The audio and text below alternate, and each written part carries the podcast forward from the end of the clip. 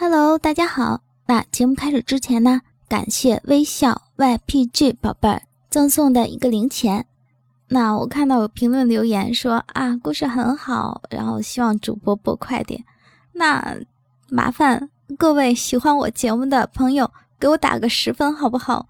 你们这样给我打个七八分会拉低我的整体水平的，就当鼓励我一下。如果你喜欢我，那么请给我打个十分好吗？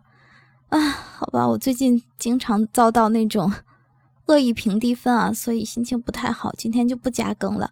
那以后会给大家补上啊，谢谢大家，谢谢大家。第五十三章，回到他们的房间，修勇和林舒扬继续吃东西。修勇边吃边问了林舒扬一句：“哥，要不要给你的精神体也取个名字？”林舒扬抬抬眼皮说。他不是叫白狼吗？修勇一口饭吞下去也不是，吐出来也不是。林舒扬继续说：“姓白叫狼，多帅气。”修勇终于把口里的那口饭吞下去了，他什么都没有说，只能点点头。上次他给展飞取名字的时候就知道他是多么不会取名了，现在可好，他连自己精神体都祸害了。白狼还帅气，修勇啥都不想说了。只是默默决定，以后再也不叫林舒扬给别人取名了。修勇吃过饭，和林舒扬继续练习各自的异能。可是不知道为什么，两人在同一时间里都有一点的恍惚，精神上似乎忽然间彼此相通了。修勇能看到林舒扬的世界，林舒扬也能看到修勇的，而且两人虽然恍惚，却都是醒着的。几分钟后，两人恢复正常。修勇和林舒扬对视一眼，而后两人不约而同的想到了白狼和展飞的结合。如果没有猜错，应该是白狼和展飞结合了。修勇说。林舒扬点点头，表示自己也猜到了。修勇继续说：“哥，现在我俩的结合应该是任何事物都无法动摇了。还有，你可以试着感受一下我的世界。嗯，不然这样。”你试着理解我的世界，然后我控制自己的哨兵能力去开发我的力量异能。你看看我是怎么做的，希望对你的精神异能的开发能有用。林舒扬觉得这确实是一个很好的主意，当然前提是他真的能彻底了解修勇的世界再说。事实是林舒扬的担忧真的成真了，而修勇则因为把自己的世界完全敞开，又不加控制自己的五感。而不小心进入了神游症状态，林舒扬看着精神萎靡、怎么都叫不醒的修勇，开始变得越来越担心。他只是听说过神游症，却并不了解到底该怎么引导哨兵走出那个精神黑洞。林舒扬的焦急渐渐影响到了另外一个房间里的白狼和展飞。白狼出来，走到林舒扬旁边，他用头蹭了蹭林舒扬，展飞也在他身边。用喙啄了他几下，不知怎么，林舒扬竟然慢慢安静了。他慢慢沉淀自己的心情，而后试着和修勇沟通。几分钟之后，他竟然真的进入了一片白色的世界，里面雾蒙蒙的。林舒扬记得这个场景，没错，上一次展飞和修勇受伤，他进入的就是这个世界。意识到这里是哪里后，林舒扬心里咯噔一下。难道说这次修勇还是要沉睡一个多月？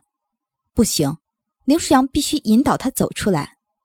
林舒扬在里面寻找修勇的影子，慢慢的，一个轮廓渐渐出现。高大英挺的男子，看上去有点清冷，眼神看到自己时却异常温和。林舒扬伸手摸摸修勇的脸颊：“修勇，是我，跟我回去。”修勇跟着林舒扬，林舒扬集中精力想着一定要出去，一定要出去。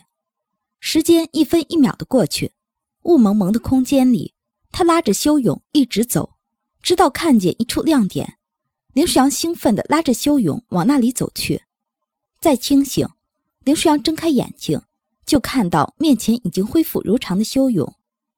哥，谢谢。修勇有点尴尬。林舒扬有点后怕，他并不是一个合格的向导，每次遇到困难，他都是没办法，只有硬上。如果下一次，下一次遇到的情况更为糟糕。林舒扬转过头去，白狼和展飞正看着这边，表情很明显的是无辜加不理解。林舒扬无语，算了，想多了也没用。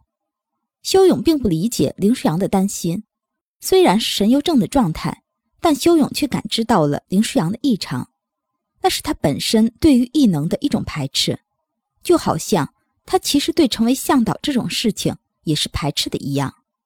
修勇看着旁边的白狼和展飞，确定两只都没事了。而后他说：“白狼、展飞，到那屋里去。”展飞很听话，白狼乖乖随着展飞去了。林舒扬疑惑地看向修勇，修勇把林舒扬拉到自己身边坐下，语气舒缓，和他平日里冷漠的形象竟然相去甚远。哥，我知道你是厉害的。我也知道你在很努力的接受现在的身体状况，可是哥，如果你内心深处无法接受自己是个向导和异能者，无论怎么努力，你都不可能有很大的进步。向导方面，你可能没办法进行感觉攻击，虽然本来向导就没几个人会用这种攻击方式。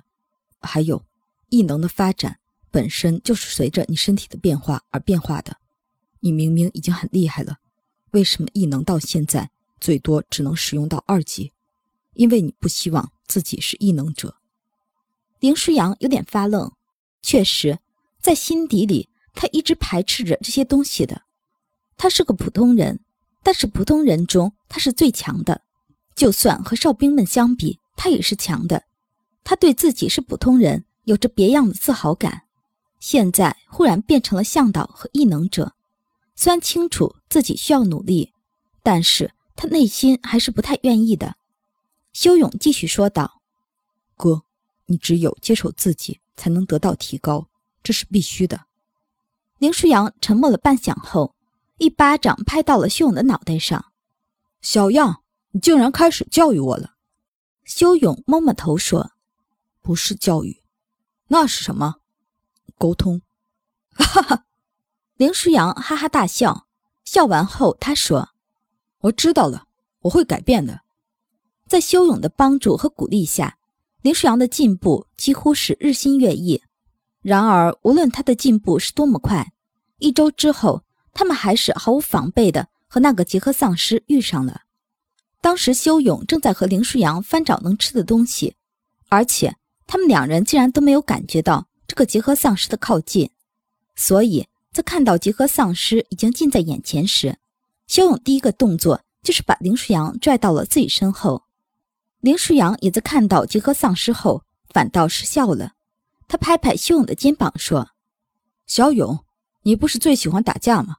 真巧，我也是。”修勇转头看着林舒扬，林舒扬笑得很张狂，一点没有害怕的意思。这个全无戒备的笑容渐渐感染到了修勇。修勇说：“现在打架的机会来了。”林舒扬说：“二对一好像不光彩。”修勇看着不远处的白狼和展飞说：“不是二对一，是四对一。”林舒扬点点头。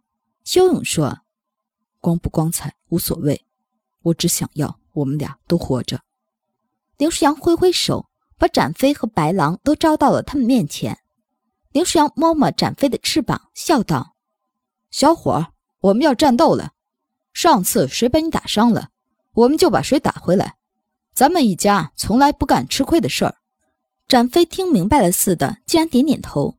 白狼则亲昵地蹭蹭修勇。修勇说：“要为你的爱人报仇。”巨大的白狼也点了点头。而后四人，不对，是两人，一鹰一狼，看向结合丧尸，目光阴鸷。结合丧尸耐心地等着他们一家团聚的戏码演完，笑着说：“真是巧了，我也喜欢打架。”